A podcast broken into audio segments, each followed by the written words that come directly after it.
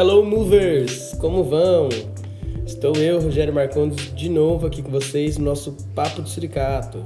A gente está finalizando os estudos com base no mestrado da Petícia Carvalho, que se chama A Festa do Coco das Comunidades Paraibanas, Ipiranga e Guruji, Acontecimentos e Corpo Negociações.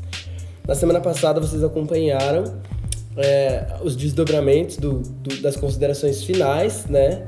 E, e nesse último papo de suricato referente à, à, dissertação da Petícia, a gente, eu, a gente em coletivo, né? Eu propus e o pessoal aceitou. Eu vou fazer uma entrevista com o pessoal do grupo Como Ver, que é o pessoal do uh! Pode Mover. Entra na roda com papo de suricato, não pode mover. É isso aí. Eu tô aqui então com a Petícia Carvalho, arroba Petícia Carvalho. Tudo bem, Petícia? Olá, moveres. tô aqui. Eu tô aqui com a Dai, a Dayana, arroba Dayana Crisóstomo. Olá, gente. Tô também com a Patrícia, arroba patrícia.dss. Oi, galera. E também com a Érica Baia, arroba Baia Érica, tudo junto. E, oi. E hoje a gente vai conhecer um pouco mais dessas quatro pessoas que integram o, o grupo de estudos da Companhia Mover. Solta a vinheta.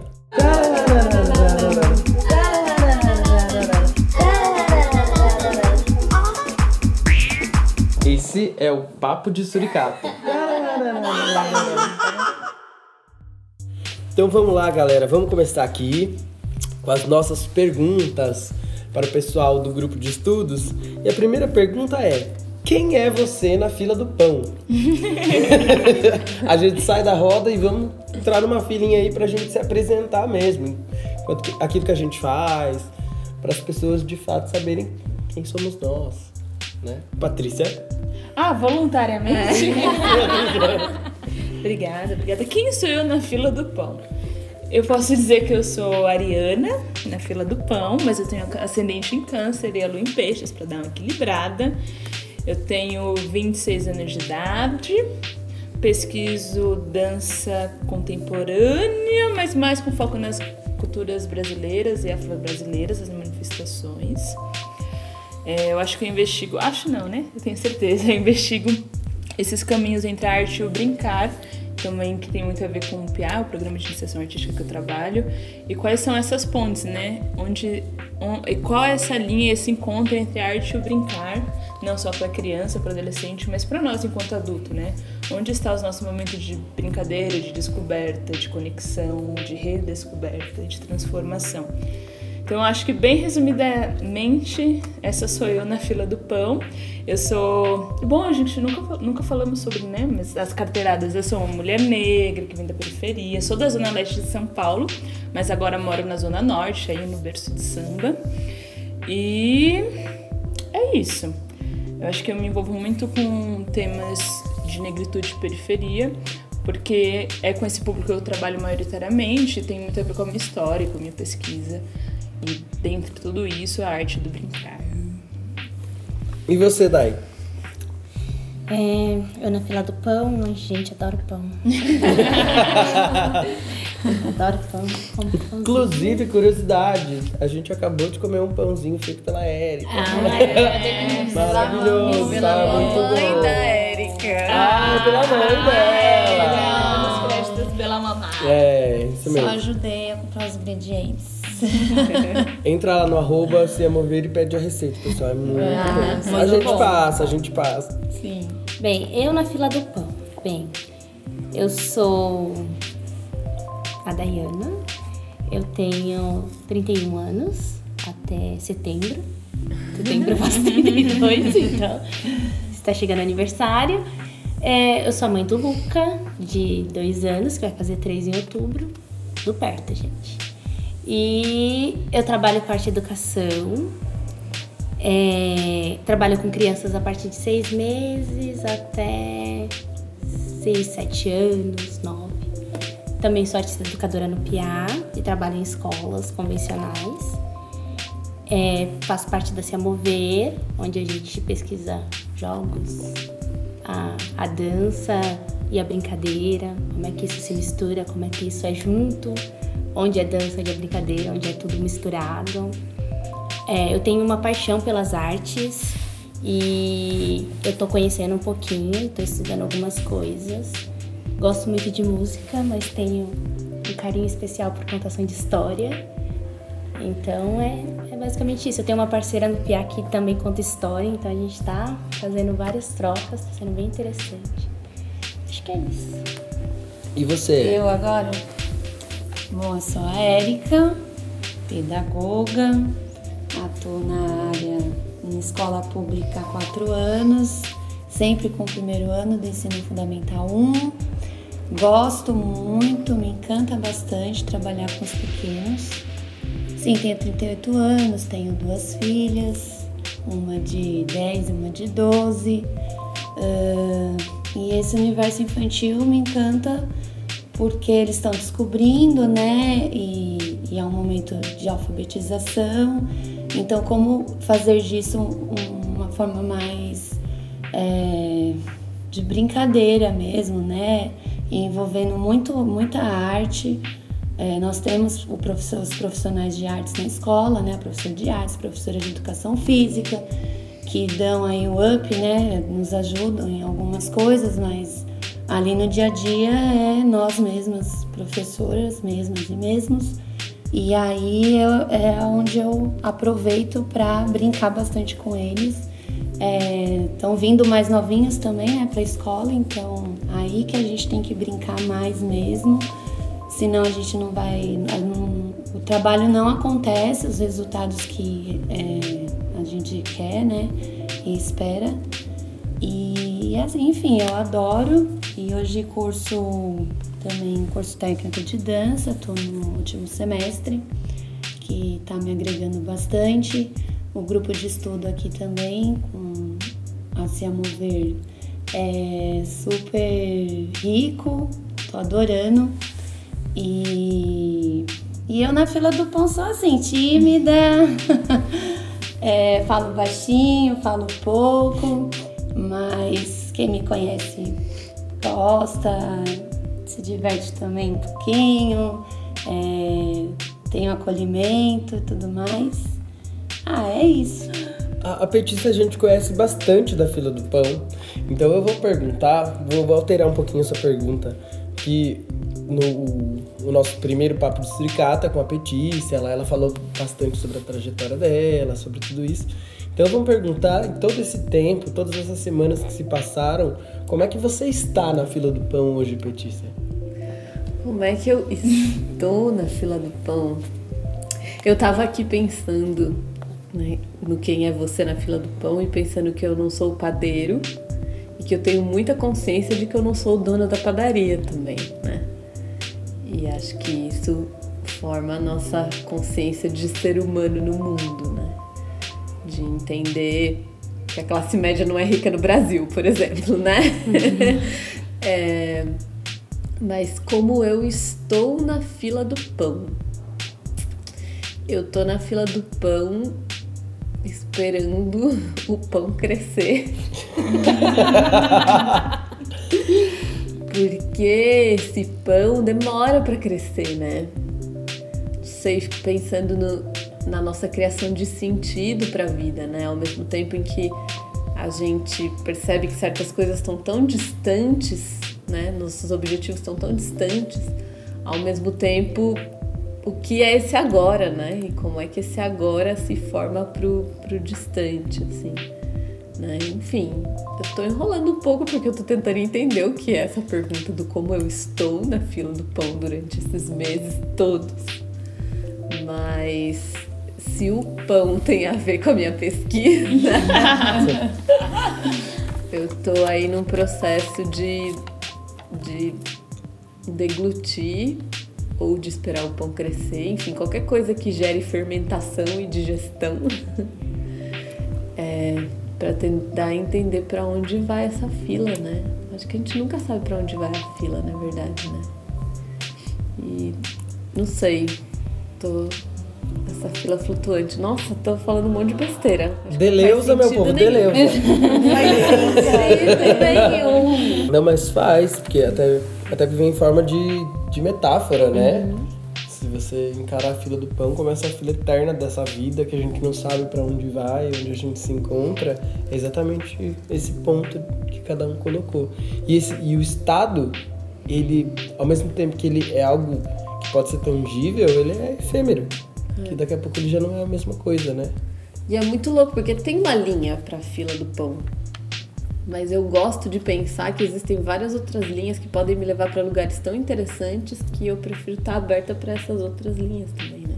Rizomática, Pode pessoal. ser, que eu, pode ser que eu entre na fila do pão pra comprar bolo, gente. Não sei, né? É a vida.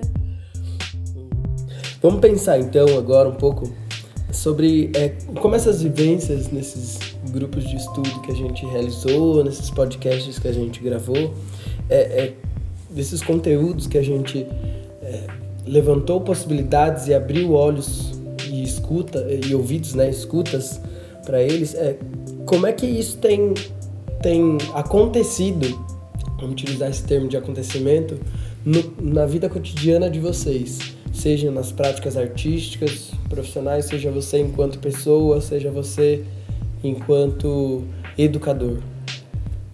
Durante esse processo que a gente fez os estudos, é, eu também acabei estudando também outras coisas, é, como é rico essa questão da comunidade, como tem se perdido isso nos nossos dias a dia, como a gente não vive mais comunidade hoje.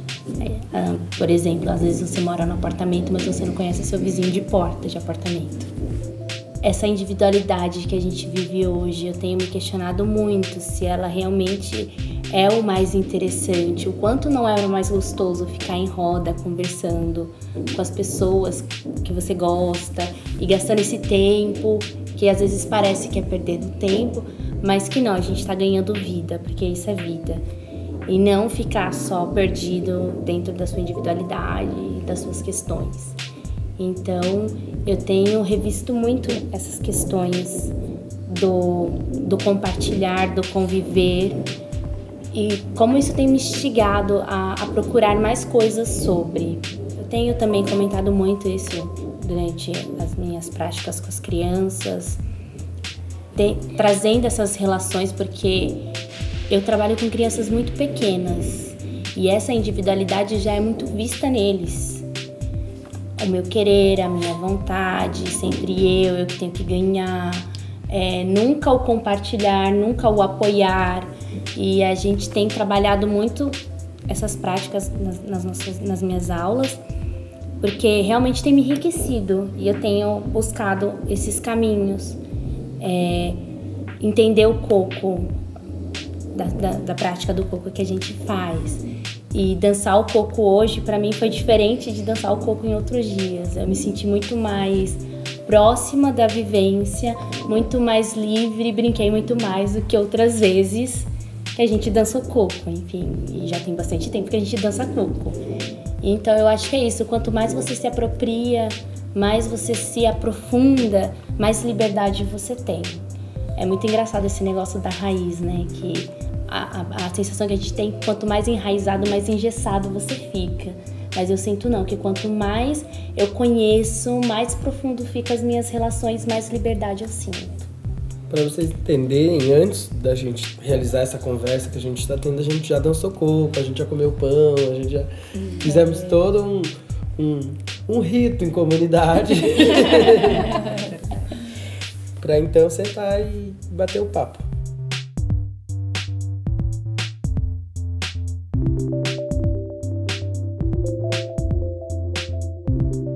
Eu acho que para mim foi um processo o tempo todo de, de refletir e transformar. Para além disso, ampliar visões sobre. É, a gente estava aqui dançando, compartilhando do como é feito em cada local, né? Aqui em São Paulo se dança pouco de um jeito, aí lá a comunidade de outro, que tem muito a ver com essas influências que cada um tem, com a história de cada lugar. Então eu fiquei pensando muito durante esse processo do grupo de estudos, qual é o meu lugar de fala, qual é o meu lugar social, qual é esse meu lugar de escuta.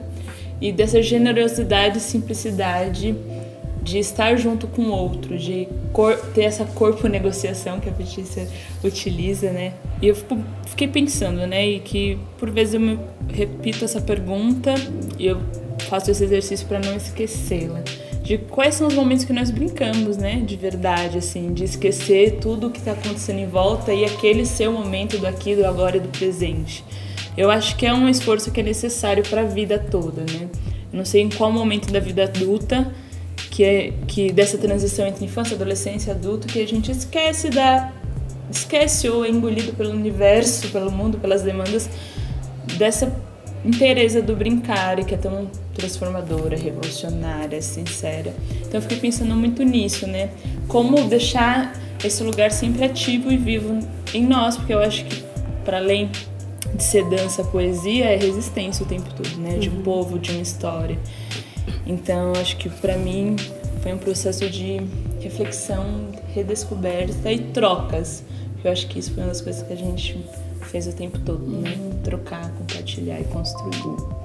Bom, para mim é exatamente isso, a questão da, assim, o encontro é o momento de, de conversa, como ela diz, troca. Você para para pensar nas suas práticas e aí é, aí você revê e vê o que é possível fazer para melhorar. E é gostoso falar o que você está fazendo, gostoso de ouvir o que tem para fazer melhor, né? E conhecer coisas que são desconhecidas. Então, as danças brasileiras é, já tinha um pouquinho de conhecimento, que eu fiz algumas um curso, né? Mas com, com esse estudo mais aprofundado da roda de coco, eu não, não tinha conhecimento. E aí to, todas as nossas conversas em relação a isso, principalmente dessa comunidade, que é muito, muito especial, que as crianças realmente têm cada vez mais essa coisa do egocentrismo, né?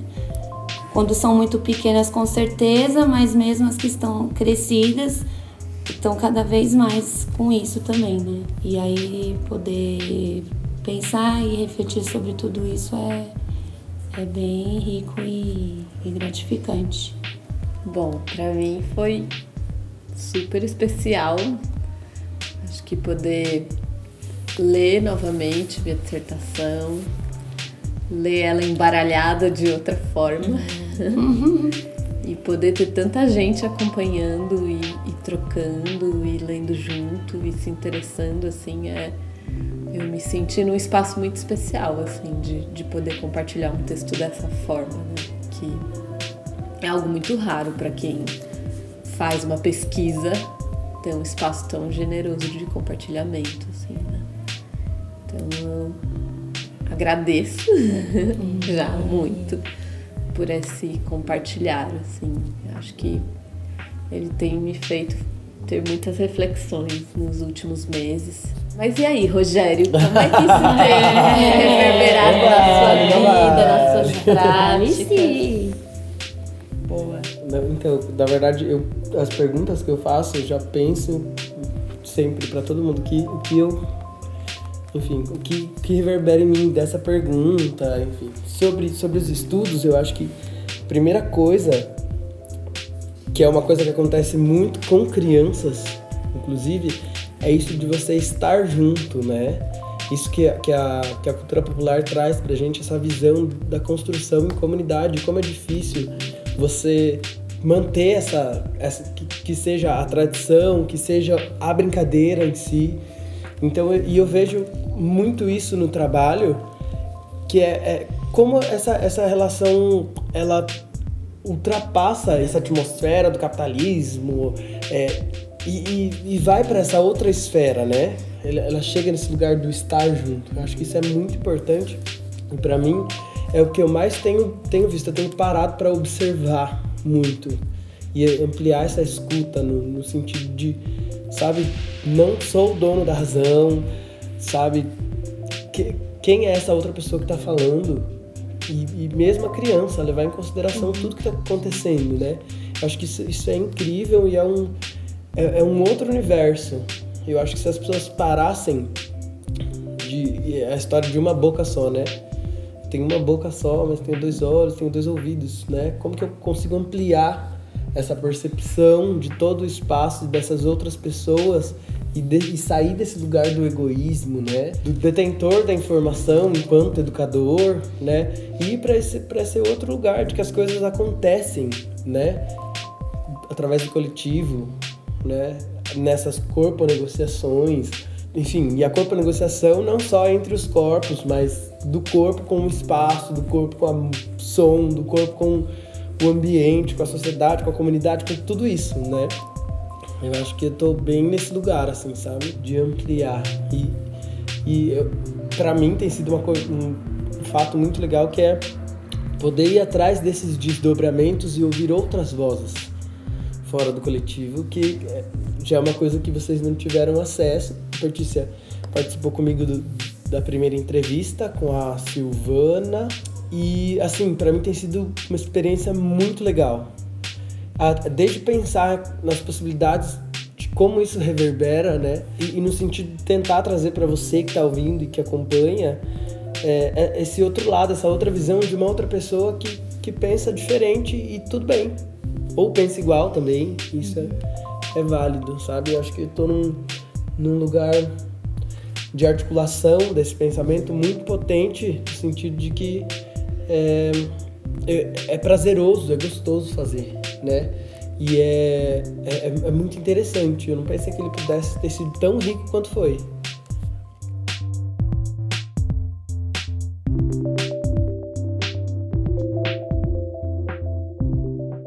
Ó, oh, vocês são as pesquisadoras da vida de vocês e vocês, no momento atual, estão com a observação ampliada para determinada coisa. Que coisa é essa? O meu, eu acho que é arte, negritude e periferia, pensando numa vertente brincante. É, eu acho que esse ano em particular é um ano que eu venho me dedicando muito à formação. E não uma formação enquanto questão fechada, tipo, ah, vou me formar nisso, mas formação continuada, seja formação entre equipe de artistas educadores, seja formação entre crianças e arte educadores junto mas pensando nessa formação em cidade, em São Paulo, onde estão essas periferias, qual a visibilidade dessa negritude, como ela se relaciona diretamente com a arte com brincar, né? Aí quando eu falo em arte, eu penso muito em interlinguagem, né? É claro que meu recorte é o corpo, é a brincadeira, a dança, mas a arte como um todo, né? Pensando ainda nessa questão de comunidade, de sendo integrada, que não necessariamente está fragmentada, que tem atravessamentos e conexões o tempo todo. Então, eu, em relação à alfabetização mesmo, como eu havia comentado, né? Como trabalhar com essas crianças que estão numa velocidade enorme, né? De, de pensamentos, que a gente fica até assustado, perdido, meu Deus, como eu vou fazer para fazer com que eles se interessem, porque já está tudo tão na mão deles, né? E aí eles se deparam com um ambiente onde, onde ainda é imposto para que eles fiquem em maneira, de maneira ordenada para aprender a ler e escrever. E, em outros podcasts eu tinha comentado que é, quando eu vou então ensinar, primeiramente apresentar para eles um alfabeto, então não é um alfabeto, são letras, né? Sempre o porquê das coisas. Não é eu pegar e ensinar do A ao Z e que depois eu vou juntar as letrinhas e vão formar palavras. Não. Para que que existe esse monte de letras? O que que eu faço com essas letras, né? Eu vou formar palavras é, e aí eu posso fazer o que com isso? Então eu posso escrever tudo que eu falo, com isso eu posso depois escrever uma história, é onde tem os livrinhos que a gente lê, as músicas que a gente canta. Então, assim, tô nessa busca aí de é, me aprofundar de como alfabetizar de uma forma bem mais clara e fugir da parte ordenada que é imposta para que nós ainda ensinamos ele, é, ensinemos eles dessa, dessa maneira, né? Por isso o grupo de estudos aqui, outros grupos eu pretendo participar e o meu foco está bem focado nisso daí. É, o meu foco, ele tem, ele tem alguns desdobramentos, eu acho. Porque eu tenho buscado alguns aprofundamentos, então isso tá ainda meio ramificado, eu não teria um foco só. Mas um grande recorte dessas coisas seriam as relações. É uma coisa que está me, me instigando bastante. São as relações. Então, eu trabalho com crianças de classe média alta e eu trabalho com criança de periferia, que está sendo uma oportunidade incrível para mim, porque são olhares totalmente diferentes e enxergar essas crianças com voz, entender essas relações, porque tanto a criança da classe média alta tem as suas individualidades, tem suas subjetividades, as suas dificuldades, assim como a criança da periferia também tem. Então, enxergar isso e conseguir trabalhar com elas coletivamente, não com uma imposição, tem sido um dos caminhos que eu tenho buscado.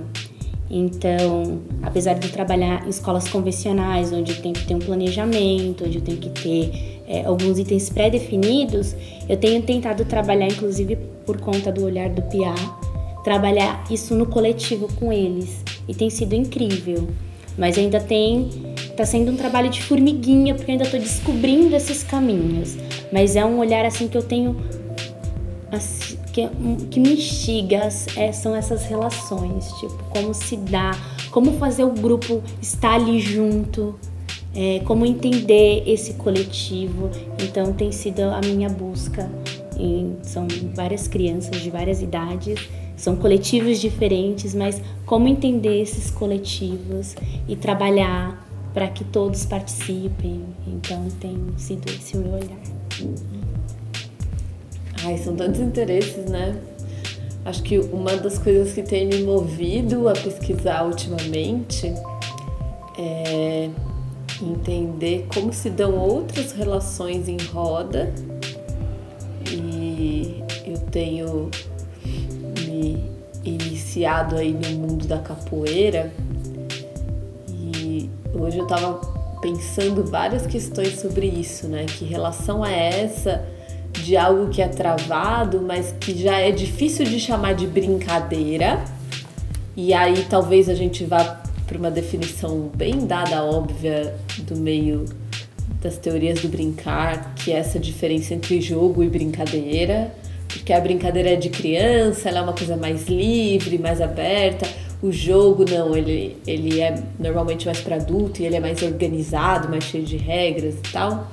Mas eu fico pensando nas dificuldades da capoeira, né? De como ela exige é, algumas habilidades corporais que, que é, é muito difícil você entrar numa roda de capoeira e não, não é igual outras rodas que você vai se, entrar lá livremente, sem saber nada, né? Tipo, fui numa festa do coco, nunca tinha dançado coco na vida e entrei na roda.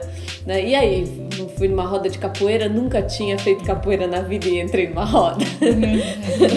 né? Então, parecem que existem regras mais rígidas, né? E, e mais estabelecidas, assim. E essa dimensão da luta também, né? Que é uma outra relação né? Que é de pensar esse confronto, mas que é muito louco na roda de capoeira, porque é um confronto muito de estamos juntos, né? É, é, é uma amizade muito forte que gera um confronto, né? Então, de alguma forma, tem é, é, essa pegada do tô junto, estamos aí, te cumprimento, é isso, a gente se olha no olho, a gente quer muito, né? O objetivo é desviar, mas a gente tá se atacando.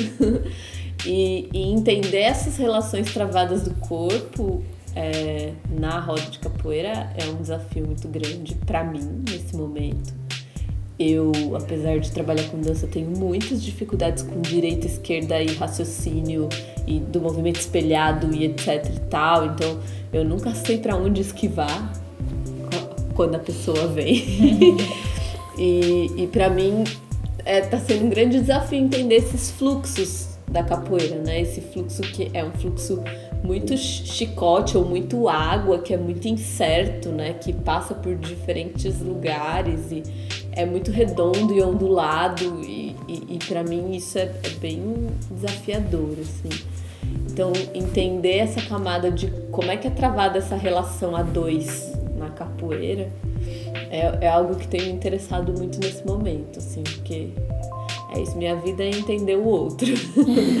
né? Eu sou uma curiosa do outro, de alguma forma, né?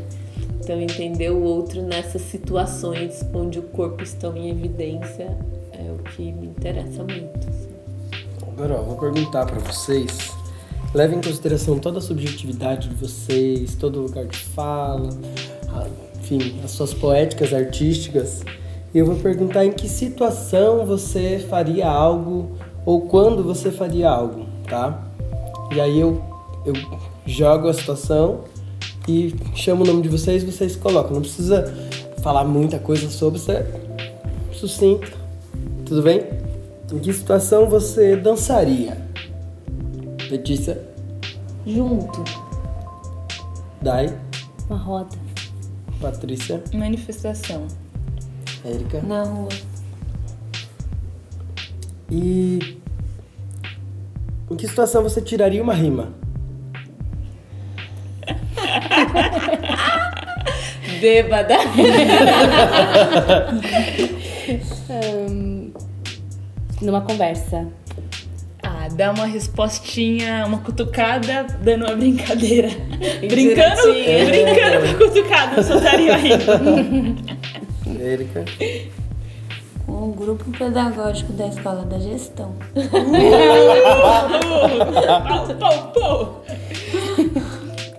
Em que situação vocês aprenderiam a tocar um instrumento que vocês ainda não sabem?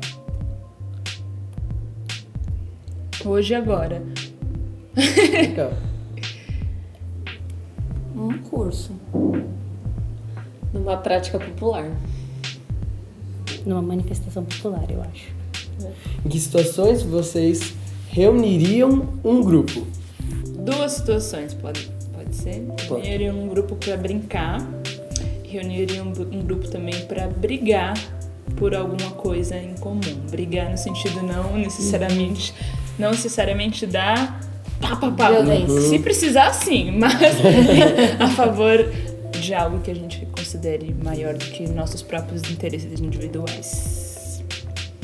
Pra criar junto, né? Eu reuniria um grupo para conversar e eu reuni- reuniria um grupo para ajudar pessoas.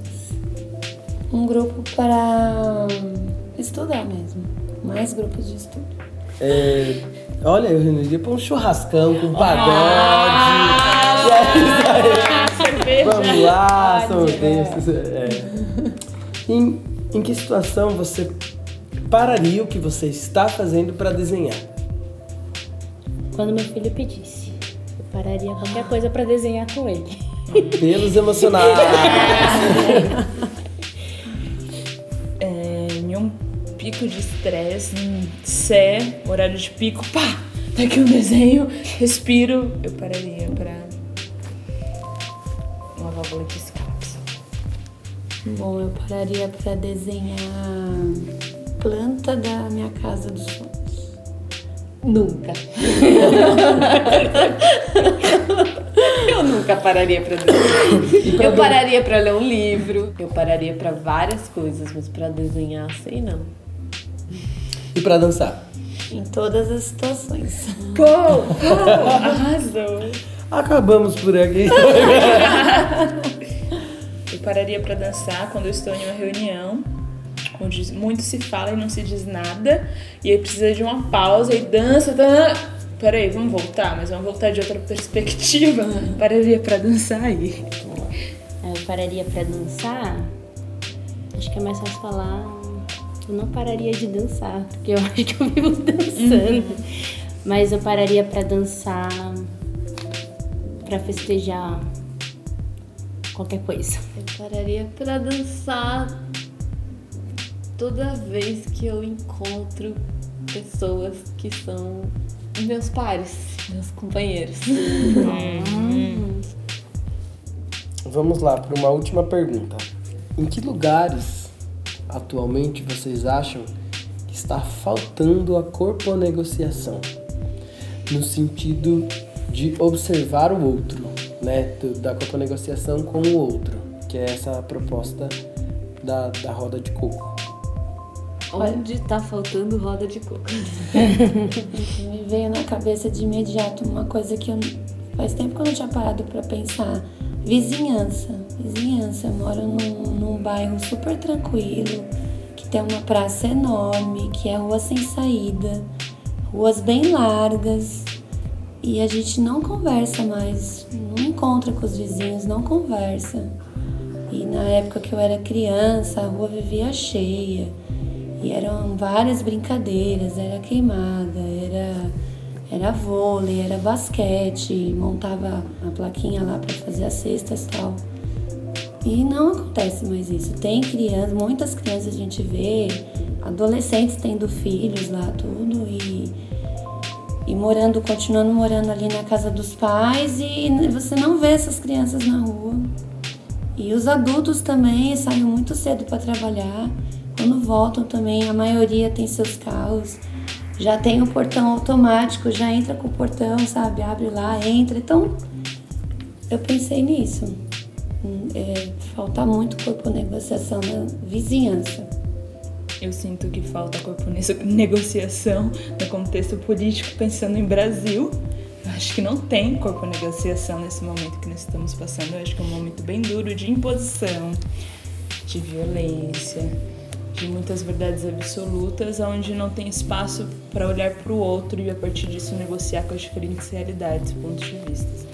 Então acho que falta corpo negociação no nosso país nesse contexto atual. Eu acho que falta corpo negociação.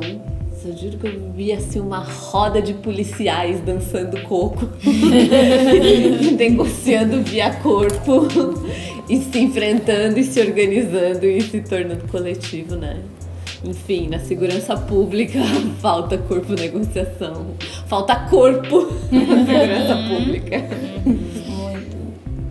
Na população, que não enxerga o outro no transporte público, que não sabe respeitar as necessidades do outro, que sai empurrando, que sai derrubando gente na, no trilho, que passa por cima de, do, enfim, falta corpo negociação em muitos lugares. Então é sempre bom a gente refletir para ver se não falta corpo negociação na gente também. Sim.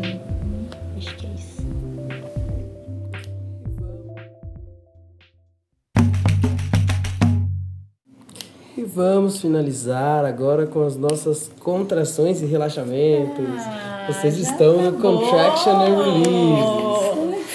Então, pessoal, é um famoso bate-bola, toma lá da cá, mas aqui a gente tá no contexto moderno da dança. e vamos lá, eu falo uma palavra, vocês me devolvem outra, certo? Vamos tentar fazer na ordem Patrícia, Dayana, Érica, Petícia, Tá. tá? Bem. Pro, pra quem tá ouvindo entender, porque isso, como é uma palavra só, pode ser que não identifique. Então a Sim. gente começa lembrando Patrícia, Dayana, Érica e Petícia. Contraction. Contraction. Contraction and release. Dança, dança. Corpo. Movimento. Alegria. Corpo negociação. Arte, arte, Vida. Alegria. Necessidade. Coletivo. criança, criança, criança, Ser. Estar. Base. Espontaneidade. brincadeira, brincadeira, Descoberta. Vamos. Momento. Criação. escola, escola, escola, escola, Paradigma. Mudança. Lugar. Atravessamento. roda, roda, roda, Coletivo. Estar junto. Espaço. Centro. arte educação, arte educação, Transformação. Aprofundamento. É preciso. Algo que poderia ser desnecessário.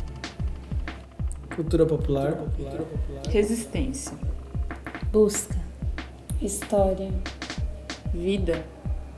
Patrícia por Patrícia. Patricião. Dai por Dai por Dai por Dai por Dai. Alegria. Érica por Érica por Érica por Érica por Érica. Nossa. Nunca, nunca respondi isso, é, paciência. Petícia por Petícia. Petícia por Petícia. Você não lembra, né? Não lembro, não faço ideia do que eu respondi na primeira. Olha que legal. Vamos ver a transformação Respondi depois. um negócio bem piegas. Metamorfose. Legal. E Rogério por Rogério Suricato que vos fala. Pode mover. Esse foi o nosso papo de suricato especial com o pessoal do grupo de estudos do Como Ver, que fez parte dessa, desse primeiro estudo do Pode Mover, que foi o mestrado da Petícia, que está aqui, a festa do coco das comunidades paraibanas Ipiranga e Guruji, acontecimentos e corpo negociações. Pessoal, se vocês quiserem se inscrever para participar aqui com a gente, acessa as nossas redes sociais, arroba ciamover, facebook.com.br ciamover, www.ciamover.com.br e acompanha lá que a gente sempre lança alguns chamamentos para que as pessoas possam se inscrever de acordo com eh, os temas que a gente vai escolhendo como opção de estudo, que são os temas que atravessam o fazer artístico da Companhia Mover. É isso, pessoal. Muito obrigado pela participação de vocês. Foi muito bom.